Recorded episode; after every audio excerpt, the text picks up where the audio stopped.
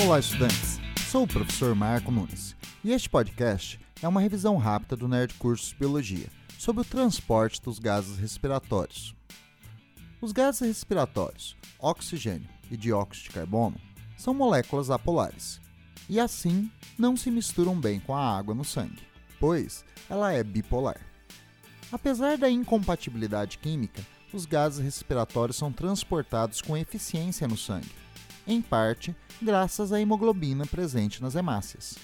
Nos capilares sanguíneos alveolares, 98% do gás oxigênio se liga temporariamente à hemoglobina, formando a oxihemoglobina, um composto instável que nos capilares teciduais se desfaz, liberando o gás oxigênio para as células dos tecidos.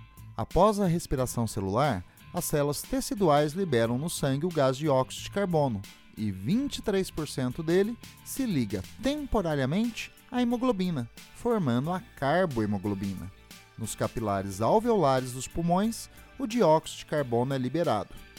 O transporte dos gases oxigênio e dióxido de carbono pela hemoglobina pode ocorrer simultaneamente, pois eles se ligam em sítios diferentes da molécula, portanto, de uma forma não competitiva. Então, um não atrapalha o transporte do outro. Porém, 70% do dióxido de carbono entra nas hemácias e não se liga à hemoglobina, mas sim é convertido em íons bicarbonato e flui para o sangue. Como os íons bicarbonatos são polares, podem ser transportados de forma solúvel na água do plasma sanguíneo.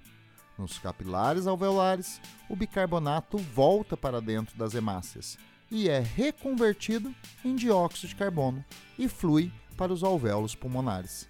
Essas transformações químicas são facilitadas por uma enzima das hemácias, chamada de anidrase carbônica. Bom, é isso aí. Continue firme nas revisões do Nerd Cursos Biologia e bom estudo!